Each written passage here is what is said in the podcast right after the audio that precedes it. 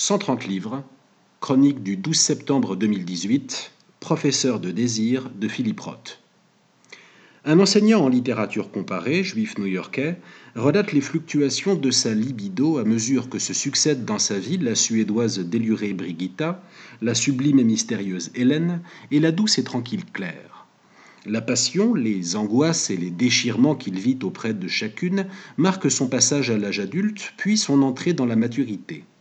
La naissance et l'érosion inexorable du désir obsèdent David Kepech, l'autre alter ego fictionnel de Philip Roth, moins connu que le Nathan Zuckerman de l'attache et pastorale américaine. Mais s'il comporte bien quelques passages à la diable, Professeur de désir est loin d'être un roman consacré à l'érotisme.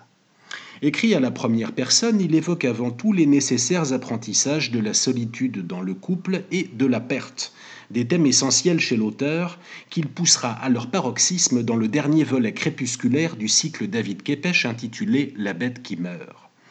On y retrouve aussi la complète absence de filtre de l'écrivain quand il évoque les sentiments de ses personnages, des femmes dont les défauts insupportables révèlent en creux les profondes névroses du narrateur, des dialogues explosifs à hurler de rire, mention aux échanges avec le psychanalyste de David ou son père, Abe, et des références passionnantes aux auteurs qu'Emerot, ici Kafka et Colette.